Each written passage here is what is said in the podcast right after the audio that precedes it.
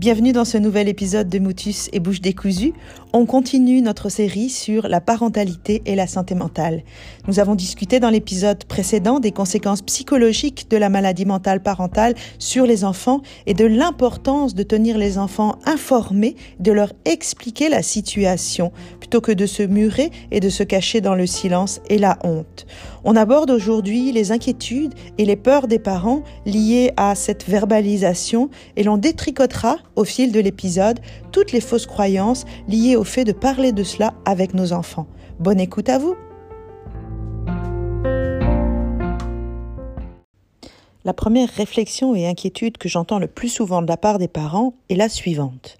Docteur, je préfère faire comme si de rien n'était. Vous savez, il ne se rend compte de rien. Au quotidien, je fais comme si tout allait bien, je souris, je tiens mon rôle de super papa ou de super maman, bref, tout va bien. L'enfant est dès le ventre de sa maman un être qui sent et qui ressent.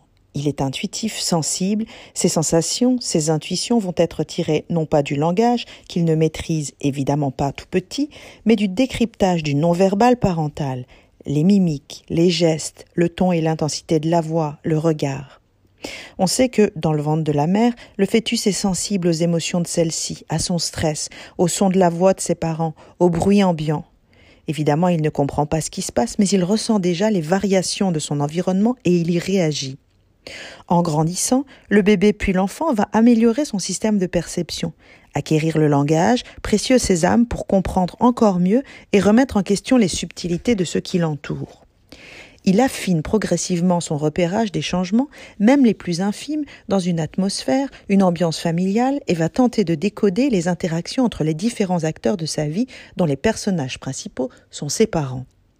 Il sent et il sait donc d'instinct, du fait de changements même minimes, d'un ton, d'un regard, d'une routine, qu'il se passe quelque chose.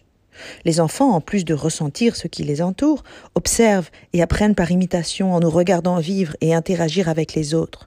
Chaque modification de routine, de rôle et de place dans la famille, chaque mouvement de colère, brusque, chaque peine et les larmes, les cris, toutes les absences injustifiées vont le désorienter. Les absences psychiques ont tout autant de répercussions que les absences physiques réelles. Par absence psychique, j'entends un parent présent physiquement, mais qualitativement et psychiquement absent. Regardant le vide, réponse évasive, mutisme, repli sur soi, occupation sur un ordinateur, sur un téléphone. Parfois aussi, l'enfant perçoit et vit un changement brutal et soudain, comme une vague qui viendrait balayer brusquement la famille, emportant sur son passage la maison et tous ses habitants. Le caractère imprévisible et subi de ces tempêtes témoigne là encore d'un climat insécurisant, plongeant l'enfant dans un état de stupéfaction, puis d'attente de la fin de l'orage, et enfin d'anticipation anxieuse du prochain cataclysme possible. Dans ce cas, on pourrait penser que le caractère fluctuant ou moins fréquent des changements serait moins nuisible à l'enfant et que ceci passerait plus inaperçu. Mais l'anticipation anxieuse dans laquelle l'enfant est plongé le maintient dans une incertitude et une hypervigilance de tous les instants. Ainsi, même s'il est brusque, inconstant et rare, l'épisode laisse une trace qu'il faut expliquer sous peine de voir la cicatrisation se faire de manière traumatique. Croire donc que notre enfant ne voit rien, n'entend rien, ne sent rien et ne ressent rien est souvent l'une des premières erreurs que nous commettons, persuadés que nous sommes d'être de bons comédiens ou de bons clowns. Il n'en est évidemment rien, aucune position héroïque n'est tenable.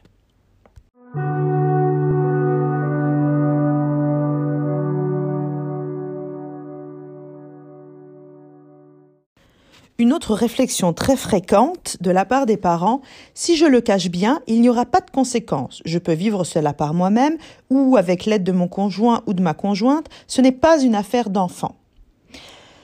Faire comme si tout allait bien, comme s'il ne se passait rien, revient à dire à l'enfant que ce qu'il vit, ce qu'il ressent, n'est pas la réalité, ce qui risque de le faire même douter de ses propres perceptions.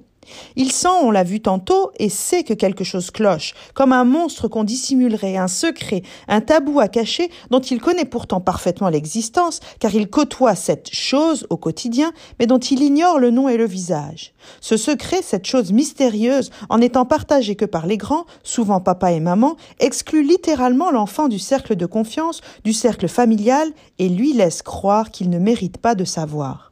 L'enfant désorienté vit des moments douloureux et effrayants. L'attitude parentale, en le maintenant dans le secret, lui fait perdre foi en ses propres perceptions ou ressentis. Il se demande Est-ce normal? Est-ce moi qui ai un problème? Ai-je fait quelque chose? Après la désorientation viendra la tentative de se rassurer, de se réorienter, de retrouver des repères en cherchant une explication. Il est important de savoir que les plus petits idéalisent les parents, qu'ils voient tout puissants et indispensables à leur survie et pour les aider à faire face au monde extérieur. Ils sont dans un état de dépendance essentielle et d'immaturité. Pour surmonter cette situation de dépendance, l'enfant va croire longtemps que le monde tourne autour de lui, se berçant de l'illusion qu'il a créé le monde. Ainsi, si quelque chose de négatif arrive, il pense qu'il en est probablement responsable, comme s'il était lui-même tout puissant. Alors si papa ou maman est malade, ou s'il y a quelque chose qui cloche, l'enfant peut conclure que c'est lui qui a tout provoqué. Par exemple, si maman est triste et pleure tout le temps, c'est que je suis méchant et que je ne l'écoute pas assez. Ou bien, si papa crie tout le temps et fâché, c'est parce que je ne rapporte pas assez de bonnes notes à la maison, ou je fais trop de bêtises avec ma sœur, ou bien j'ai oublié ma boîte à lunch la semaine dernière, ou peut-être qu'il ne m'aime plus, il préfère mon frère, ou peut-être qu'il est déçu de m'avoir comme fille, il a dit qu'il allait foutre le camp. Ou peut-être qu'il n'aime pas mon dessin, je dessine trop mal. On pourrait transcrire des pages de ces propos issus de l'imagination féconde, certes, mais désespérée de l'enfant qui, devant le silence, l'absence et le secret, bref, le vide, préfère remplir ce dernier de tout et n'importe quoi, plutôt que de rien, trop inquiétant et trop menaçant. Ainsi, ce que l'enfant imagine est toujours pire que la réalité. L'enfant va donc instinctivement essayer de comprendre, de formuler des hypothèses, de tirer des conclusions en se servant de ses outils selon son âge. L'imagination, ce qu'il voit à la télé, dans les livres ou ce qu'il entend à l'école. Il va chercher des réponses ailleurs, risquant ainsi de faire fausse route. On ne peut que frémir en imaginant nos enfants écouter leur ami parler du père d'un tel, ce fou, ou d'une mère toquée, et constater que le comportement de ses parents décrit comme dingue est le même que celui de leurs propres parents. Laisser l'enfant tirer ses conclusions, c'est donc le laisser plonger dans un monde de mots violents, de peur, peur et d'incompréhension. Alors, l'évidence 2 liée à cette réflexion, c'est puisque votre enfant sait que quelque chose ne va pas, et puisque vous le laissez à l'écart de cette chose, il va tirer ses conclusions lui-même.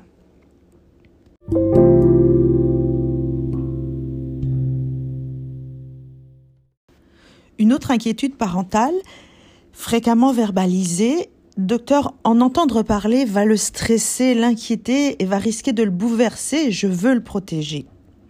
Bien sûr, il est naturel de vouloir protéger son enfant et cela fait partie du rôle de parent. De toute évidence, les adultes voudront logiquement épargner toute souffrance à l'enfant. Ce réflexe est humain, il part d'un bon sentiment. Nous tentons tous de tenir notre enfant à l'écart du malheur en général, de la maladie, de la notion de mort, de finitude. Ces notions nous paraissent terrifiantes et insoutenables car elles nous renvoient à notre fin et nous ne pensons pas notre enfant capable de supporter cela. Pourtant, que se passe-t-il quand un enfant vient, par exemple, à l'hôpital visiter son parent? Contrairement à l'adulte, l'enfant ne voit pas le malade. Non, il vient voir son père ou sa mère.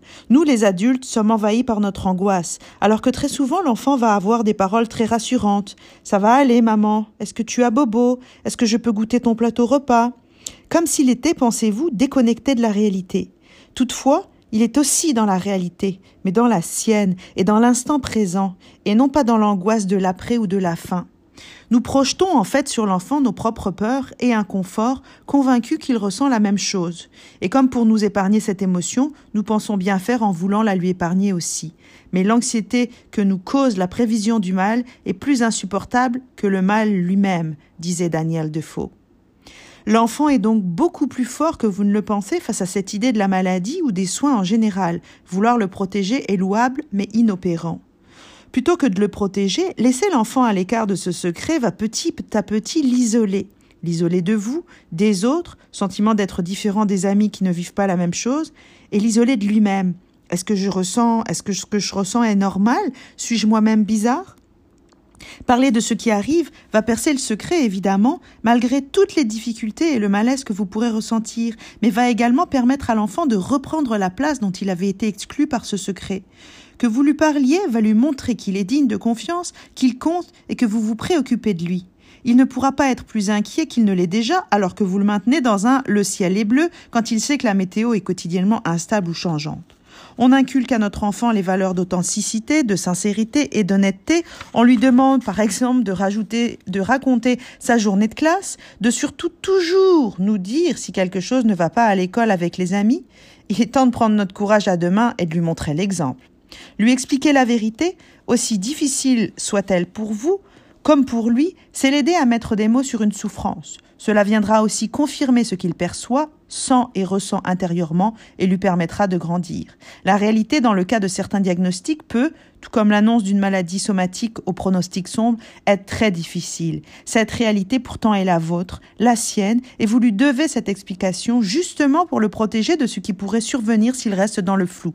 Confusion, inquiétude, anxiété, effondrement dépressif, troubles du comportement, tant à la maison qu'à l'école, et isolement. Donc, le silence est synonyme d'isolement, de, mise à l'écart, de solitude, la vôtre et celle de vos proches, et non de protection. Carl Gustav Jung disait La solitude ne vient pas de l'absence de personnes autour de nous, mais de notre incapacité à communiquer les choses qui nous semblent importantes. Une autre réflexion très en lien avec celle précédente, beaucoup de parents me disent Mais docteur, tous les parents mentent à leurs enfants alors? Effectivement, oui, tous les parents mentent de temps en temps euh, aux enfants. Ils font de petits mensonges par omission ou bien encore racontent quelques mythes comme le Père Noël ou la fée des dents, la souris sur d'autres continents.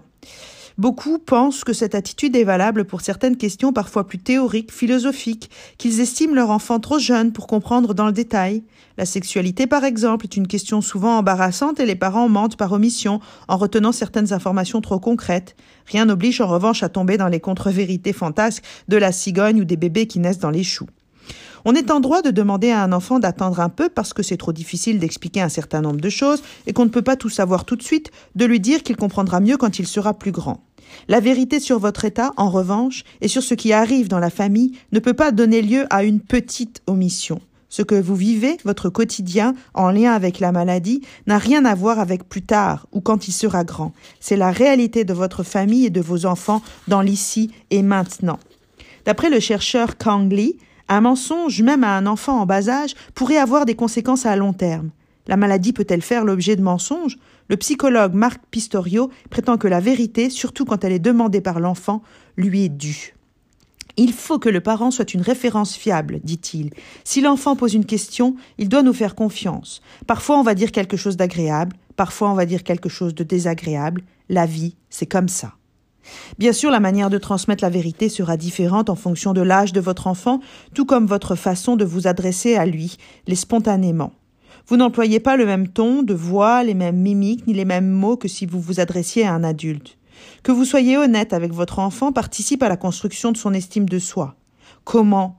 L'estime de soi est la certitude intérieure de sa propre valeur, la conscience d'être un individu unique et singulier avec ses forces et ses limites. Elle est liée à la perception qu'on a de soi-même dans les différents domaines de la vie. L'enfant forge son image de lui-même en observant et en écoutant ses parents. Au départ, son système de valeurs et de croyances est calqué sur ce que le parent lui apporte de ses valeurs et de ses croyances. Il dépend également de ce que le parent lui renvoie, tant sur le plan comportemental qu'affectif. Ainsi, lorsque tôt ou tard il découvre que le parent lui a menti au sujet de son état, l'enfant peut perdre sa confiance en l'adulte, confiance avec laquelle il a besoin de se construire. Il désidéalise brutalement celui qu'il idéalisait, pourtant de toutes ses forces, idéalisation en lien, nous l'avons vu tout à l'heure, avec son sentiment de grande dépendance affective et son besoin de sécurité. Ce n'est pas la vérité en soi qui va être traumatisante ou horrible. Tout dépend de ce que l'enfant va en faire, de comment il va la comprendre avec votre aide et de ce qu'il va en retirer et finalement en apprendre. Et à l'apprentissage essentiel pour votre enfant va également s'ajouter un apprentissage pour vous.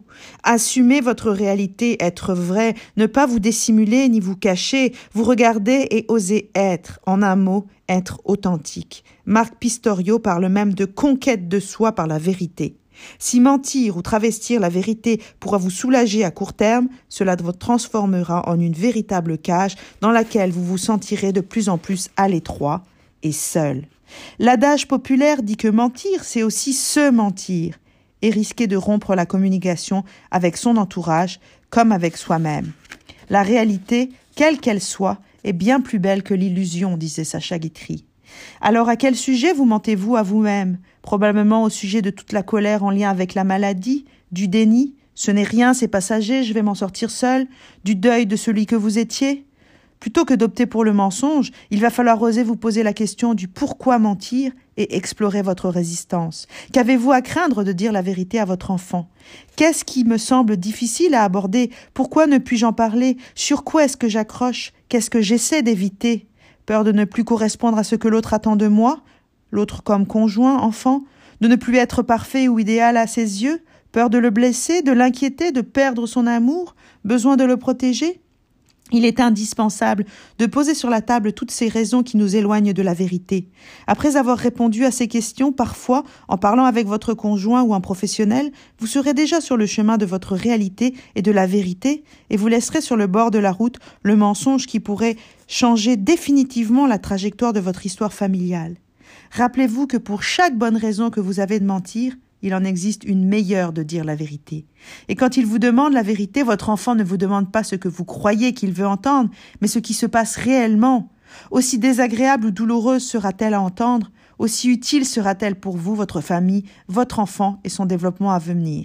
Alors, allez-vous laisser entrer la lumière ou garder les volets fermés, comme le disait si bien Henri Miller?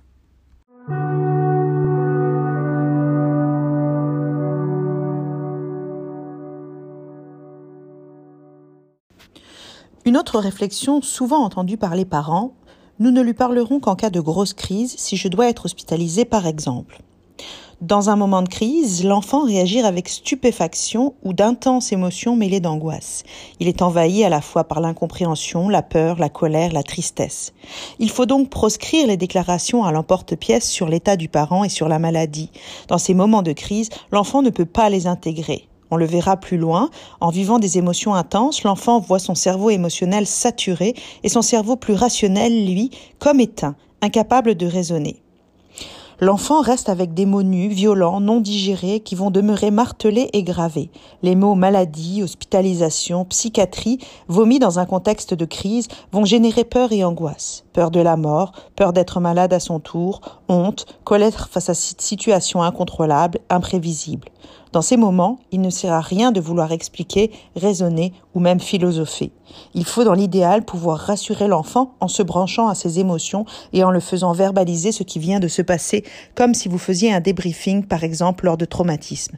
Le docteur Daniel Siegel explique bien comment, dans ces situations de crise ou traumatiques, il faut que l'adulte se connecte au cerveau émotionnel de son enfant avec son propre cerveau émotionnel. Bien sûr, souvent le parent malade à l'instant critique ne sera pas celui qui pourra tenir ce rôle. Il est donc important de discuter avant de qui, dans ces moments, tiendra le rôle de l'adulte rassurant et relais. Hippocrate affirmait que l'instant propice pour dire les choses est fugitif. Je ne peux qu'être d'accord avec cet illustre médecin, mais il faut penser que cet instant, aussi fugace soit-il, se représentera à de nombreuses reprises et qu'il ne faut pas se précipiter dans cette explication. Il ne s'agit pas de tout balancer d'un coup et pas n'importe quand.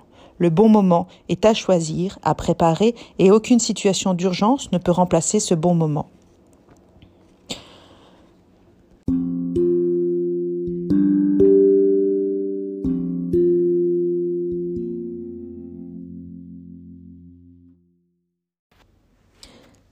Les parents craignent également le fait que, s'ils parlent de la maladie, de docteur ou de médicaments, cela prenne une tournure dramatique. Sachez que ce n'est pas le mot en soi qui stigmatise, qui inquiète ou terrorise. Ce sont les projections qu'on fait dessus, les images qu'on y attache lorsqu'on est dans la confusion et l'incompréhension. Le drame, c'est le secret, la honte de vous-même et la souffrance dans laquelle vous vous tairez, vous vous cachez. Le drame n'est pas le mot maladie ou médicament, c'est tout ce dont vous allez l'enrober avec des images douloureuses ou effrayantes. Ce ne sont pas les mots en soi qui vont être dramatiques. Au contraire, ils seront libérateurs pour vous et pour tous. En poussant la porte du secret, en vous en libérant, vous sortez justement du drame, par les mots. Ce qui sera décisif, c'est que l'enfant va comprendre de ces mots ce qu'il en fera. Si le mot est associé à vos ressentis de honte, de culpabilité ou d'impuissance, il y a fort à parier que l'enfant y associera un sentiment négatif ou de menace, d'insécurité et de danger. Le mot, s'il est assumé, est un vecteur d'informations précieuses et pas quelque chose qui vous définit, car la maladie ne vous définit pas, elle est ce dont vous souffrez, mais elle n'est pas votre identité, elle n'est pas vous. Parler de maladies, de docteurs, de médicaments permet de faire comprendre à l'enfant que ce qui arrive est quelque chose de connu, de compris, par vous, par les médecins. Cela indique que vous n'êtes pas seul et qu'il existe des solutions pour aller mieux. Surtout, cela signifie que vous savez ce qui se passe, que vous vous prenez en charge et que vous essayez de trouver des solutions. Nommer la maladie, le soin et les solutions revient à employer le mot espoir. La question du médicament est importante si l'enfant est en âge de comprendre. Tout comme vous lui expliquiez qu'il doit absolument prendre son sirop, qui a certes très mauvais goût, mais permet de guérir plus vite ou d'être soulagé, lui montrer que papa ou maman prend aussi ses médicaments quand il ou elle ne va pas bien est très éducatif et donne l'exemple, tout en rassurant l'enfant sur le fait que vous vous soignez. Prononcer le mot maladie permet aussi de faire un parallèle intéressant avec l'enfant. Quand tu as été malade et que tu étais très grognon car tu avais très mal, est-ce que tu as arrêté d'aimer papa et maman?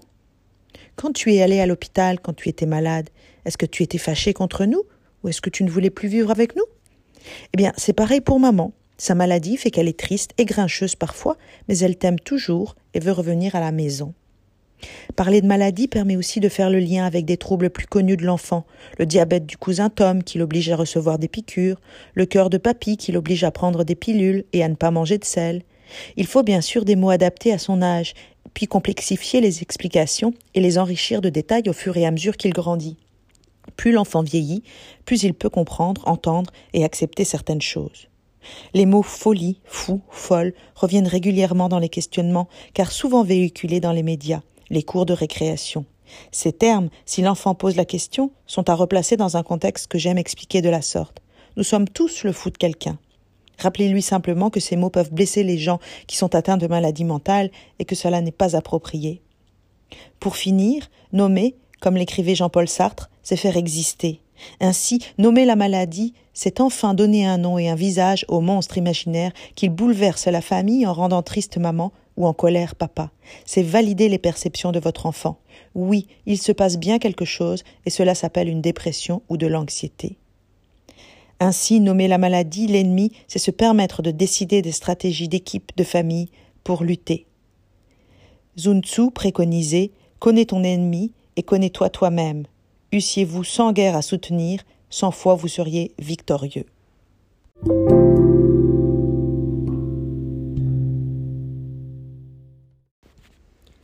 Les parents me disent souvent Docteur, si je lui parle de maladie mentale, il va me voir comme un fou. Il ne me regardera plus jamais de la même façon. Il aura peur de moi et je ne serai plus son parent idéal. Qui juge? Qui critique et perçoit l'autre régulièrement dans ses faiblesses, ses échecs, ses douleurs et sa différence? Mais c'est l'adulte.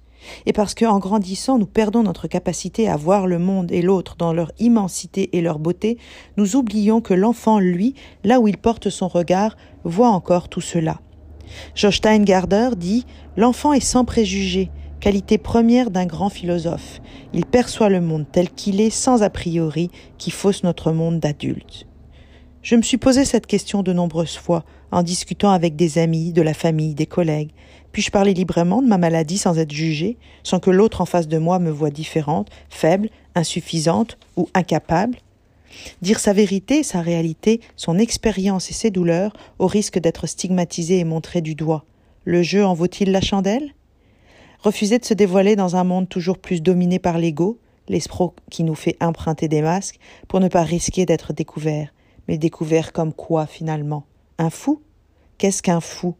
De quel point de vue parle-t-on? En paraphrasant Camus, qui disait que nous sommes tous l'étranger de quelqu'un, je dis que nous sommes aussi tous le fou de quelqu'un. Alors cessons d'avoir peur de ce mot qui ne signifie rien, signons l'ignorance et la peur de l'autre. Je me suis demandé en écrivant mon introduction ce qui arriverait quand je me serais dévoilé ainsi, vieille angoisse que je croyais disparue. Et puis j'ai relu ces quelques lignes de Thierry Janssen dans Confidence d'un homme en quête de cohérence. Il écrit Je crois que j'ai peur. Ne me suis-je pas trop dévoilé dans ces confidences? Ne se trouvera-t-il pas quelqu'un pour critiquer ma démarche, juger négativement ce que j'ai raconté, utiliser contre moi ce qui pourrait être considéré comme des failles de ma personnalité? J'inspire profondément, je m'ancre dans mon ventre, je pose mes deux pieds sur le sol et j'expire lentement. Je m'apaise, j'ai fait taire la voix apeurée de mon ego, tout est bien. Nous sommes sans contredit tous en quête de cohérence, et pour cela, il ne nous faut plus être définis par cet ego mesquin qui nous oblige à nous cacher. Il faut être et dire ce qu'on est vraiment, ce qu'on vit. Alors lorsque vous parlerez de votre réalité avec votre enfant, il va avant tout retenir votre authenticité, votre courage et votre ouverture vis-à-vis de votre situation. Il va se sentir important comme grandi par la confidence et les explications que vous allez lui apporter sur cette chose qui fait souffrir régulièrement toute la famille. L'enfant, quelle que soit la réalité de son parent malade, idéalise celui-ci dans un processus psychologique normal. Il vous perçoit comme parfait, invincible, peu importe vos failles, vos faiblesses, ce que vous tâchez si mal de dissimuler. Votre enfant vous lit et vous connaît, il vous aime tel que vous êtes, dans toutes vos imperfections et dans toutes vos faillites intérieures. Concernant la crainte d'une perte de l'idéalisation de l'enfant et de son parent, du piédestal sur lequel chaque enfant nous place, laissez-moi vous expliquer ceci. Chaque enfant, pour grandir, doit à un moment ou à un autre désidéaliser son parent pour s'autonomiser, se différencier de lui.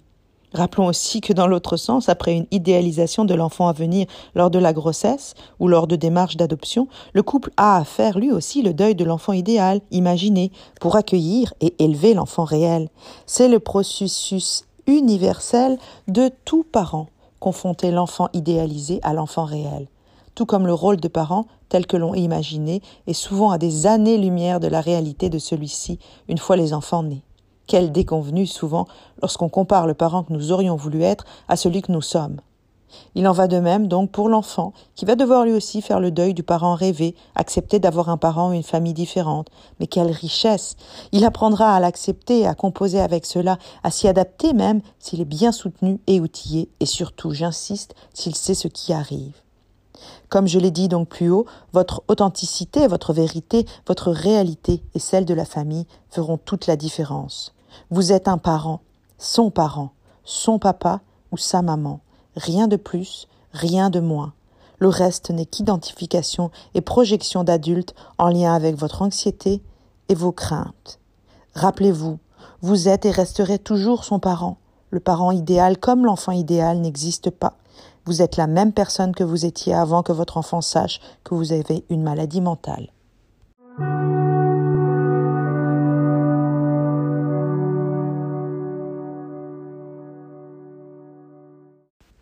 Beaucoup de parents me disent aussi C'est vrai, docteur, que parfois je compte beaucoup sur son aide, je compte qu'il se débrouille un peu seul, mais cela le fait grandir, mûrir, et cela fera de lui un adulte autonome et responsable plus vite.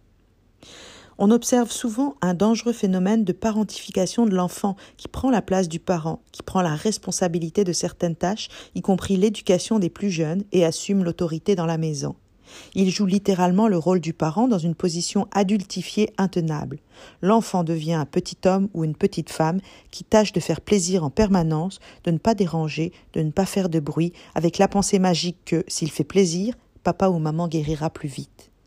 Contrairement à ce que j'ai pu entendre, cela ne fait pas grandir ou mûrir l'enfant plus vite. L'enfant perd son enfance à grandir trop vite, perd son insouciance et sa naïveté en étant plongé dans des responsabilités trop lourdes et en portant des habits trop grands. À vouloir trop aider, sauver, réparer ou guérir le parent, il risque d'en oublier ses propres besoins.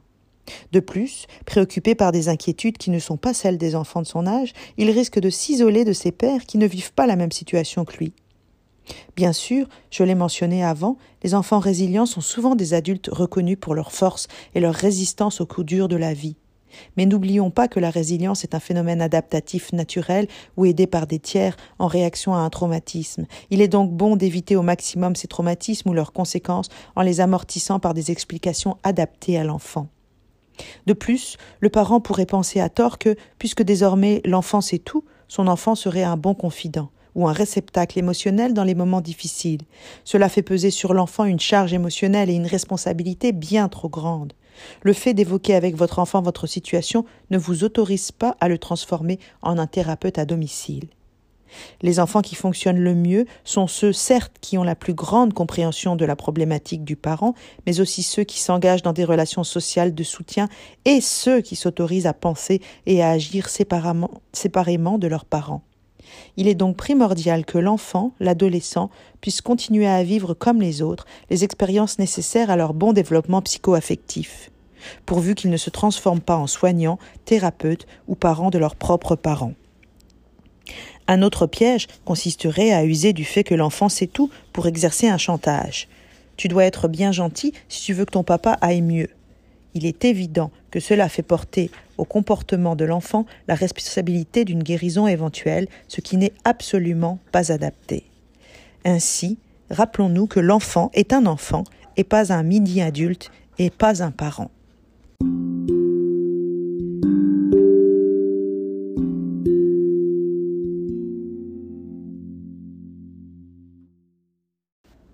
Beaucoup de parents également se sentent très impuissants, moins compétents quand il y a une problématique de santé mentale et me demandent je me sens moins bon parent, je me sens moins compétent, vais-je pouvoir assumer mon rôle?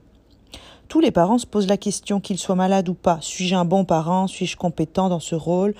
Tenir son rôle de parent est l'un des plus grands défis de notre vie d'adulte. En témoignent les livres pratiques, séminaires et autres coachs parentaux à la mode.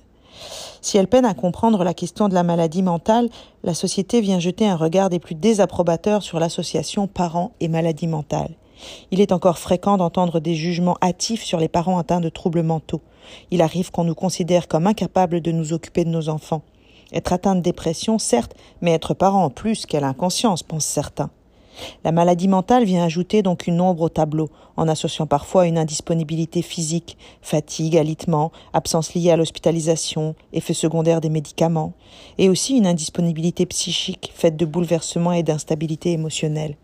Mais en quoi le parent malade serait-il dans l'impossibilité d'être un bon parent?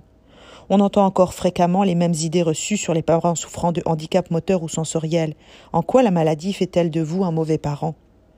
Il arrive trop souvent que les parents malades, maladies physiques ou mentales, ou porteurs de handicap, soient involontairement disqualifiés par l'entourage, que ce soit les proches ou les professionnels aidants. Cette disqualification est causée par des aides abusives, sous couvert de bienveillance, mais qui font perdre aux parents sa position parentale. Ainsi, on va proposer aux parents de faire avec lui ou de faire à sa place à de trop nombreuses reprises. Parfois, son avis ne sera même pas écouté. J'ai pu constater bien au contraire qu'un parent malade ou porteur d'un handicap déploie des trésors de créativité et d'inventivité avec ses enfants pour les actes de la vie quotidienne, les activités familiales. Ces moments de réussite familiale sont de puissants motivateurs pour le parent, ainsi valorisé dans sa fonction. Sachez que la plupart des difficultés que rencontrent les parents malades avec leurs enfants sont les mêmes que rencontrent les parents en bonne santé. Il est si important de se le rappeler. Il faut que nous, professionnels et dans familiaux, nous souvenions que souvent la place parentale est la seule qui subsiste alors que la maladie mentale entraîne des fractures sociales, professionnelles et familiales au sens large. Un parent est et reste parent dans le cœur d'un enfant, quelle que soit sa condition physique ou psychique. Vous verriez vous dire à un parent traité pour un cancer, par exemple, qui est fatigué et souvent peu disponible pour ses enfants, qu'il est un mauvais parent? Évidemment que non. Alors pourquoi, lorsqu'il s'agit de santé mentale, nous autorisons-nous à traiter de la sorte ces patients, à nous infliger une telle culpabilité? Un père me disait que, lors de ces moments dépressifs, il n'était plus lui, plus le même homme, conjoint et père. Vous êtes exactement celui que vos enfants connaissent et aiment. Vos comportements et émotions sont différents, certes, lors des moments difficiles en lien avec la maladie, mais vous êtes absolument le même dans votre cœur. Être un adulte responsable et parent n'a rien à voir avec la maladie. Même si le quotidien peut être émaillé de moments douloureux, la vie de tous les jours doit rester celle de la transmission de vos valeurs, de ce qui compte pour vous. Être authentique, donner un sens à sa vie, par exemple. Voici les mots d'une petite fille de dix ans qui écrivait à son papa souffrant de maladie bipolaire. Mon petit papa, quand ta tête fonctionne trop vite, tu es très rigolo et tu fais des blagues drôles, mais tu vas tellement vite que je ne peux plus jouer avec toi, car tu n'as pas le temps, tu fais dix choses en même temps. Quand tu as la tête triste, tu ne fais plus rien, même si tu as tout ton temps. Mais quand tu vas bien, c'est trop cool, et j'aime faire du vélo avec toi. Quand je serai vieille, j'espère que tu iras faire du vélo avec mes enfants, car c'est ce que je préfère faire avec toi et que je garde dans ma tête. Il est tellement fort et puissant de demander à un enfant d'écrire une lettre à son parent et de voir toute l'affection qu'il témoigne.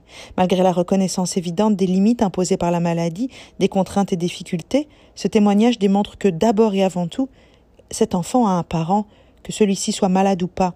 Malgré les situations, l'enfant a toujours, et c'est ce qui fait sa force, cette capacité d'enchanter le quotidien et d'en faire ressortir le meilleur. Ce dont votre enfant se souviendra, ce n'est pas de la limite imposée par votre maladie, c'est du temps passé ensemble et de sa qualité. Des souvenirs forts à haute teneur émotionnelle, préservés en photos, dessins, vidéos, sont des traces sensorielles qui resteront dans la mémoire de l'enfant comme autant de témoignages positifs de votre relation qui permettront sa construction malgré les événements douloureux et parfois traumatiques.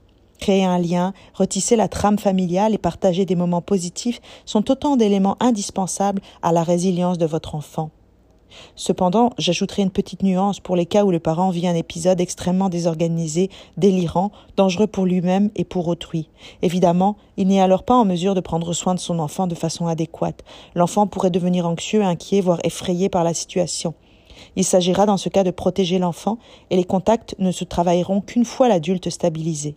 Il faut absolument que des adultes relais parlent du parent absent, restent ouverts au questionnement. Les mystères ne peuvent, en l'absence du parent malade, que plonger l'enfant dans la crainte de la perte et de la mort du parent. Le rôle des adultes relais dans ce cas est important pour maintenir le lien symbolique. Ils sont aussi des soutiens émotionnels plus stables et sécurisants. Ils auront pour rôle également d'aider votre enfant à faire la distinction entre les comportements liés à la maladie et vous. Je ne saurais trop insister sur l'importance de ces adultes relais qui feront le pont, la transition avec le parent malade. Ils ne viendront cependant jamais remplacer le parent. L'enfant démontrera toujours une loyauté infinie envers son parent, même malade. Alors, rappelez-vous, un bon parent est celui qui se demande tous les jours s'il en est un. Ralph Waldo Emerson disait Oublie la peur et confiance en tes ressources intérieures, tu peux plus que tu ne le penses.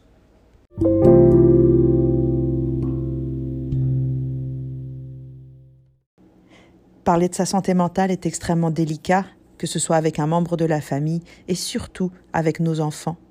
J'ai montré combien il était pourtant important de leur faire comprendre ce qui se passe pour les faire sortir de l'angoisse et en faire des acteurs informés et avisés. Si vous voulez aller plus loin dans la réflexion, je vous invite à découvrir mon livre Il pleut à la maison, parler de votre santé mentale avec vos enfants aux éditions de Mortagne, où j'aborde le sujet et où je vous propose à la fin du livre, pour chaque maladie mentale, un conte que vous pourrez raconter à vos enfants et vous aider à aborder la situation. On y parle de schizophrénie, de dépression, de troubles bipolaires, de TOC, de troubles de personnalité limite. Merci de votre écoute attentive et à bientôt.